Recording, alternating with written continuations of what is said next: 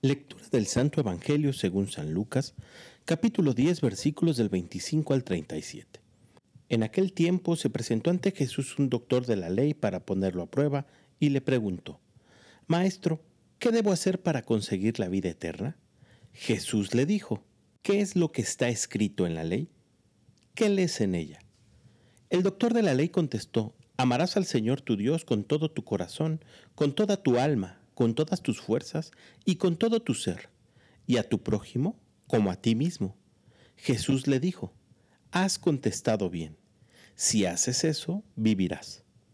El doctor de la ley para justificarse le preguntó a Jesús, ¿Y quién es mi prójimo?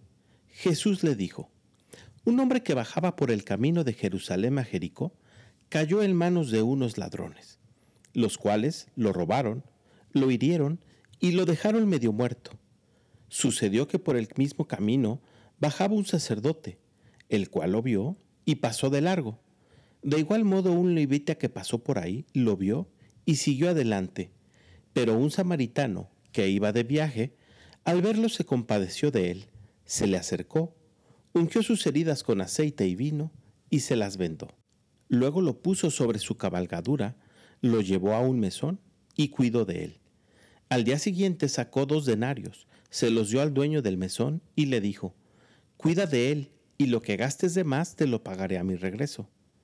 ¿Cuál de estos tres te parece que se portó como prójimo del hombre que fue asaltado por los ladrones? El doctor de la ley le respondió, el que tuvo compasión de él.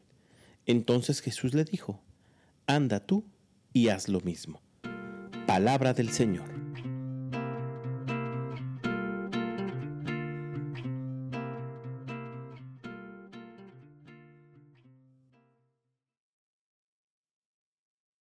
Creo que a todos nos queda perfectamente claro que si queremos alcanzar la vida eterna, es necesario amar a Dios sobre todas las cosas y hacerle el bien a nuestro prójimo.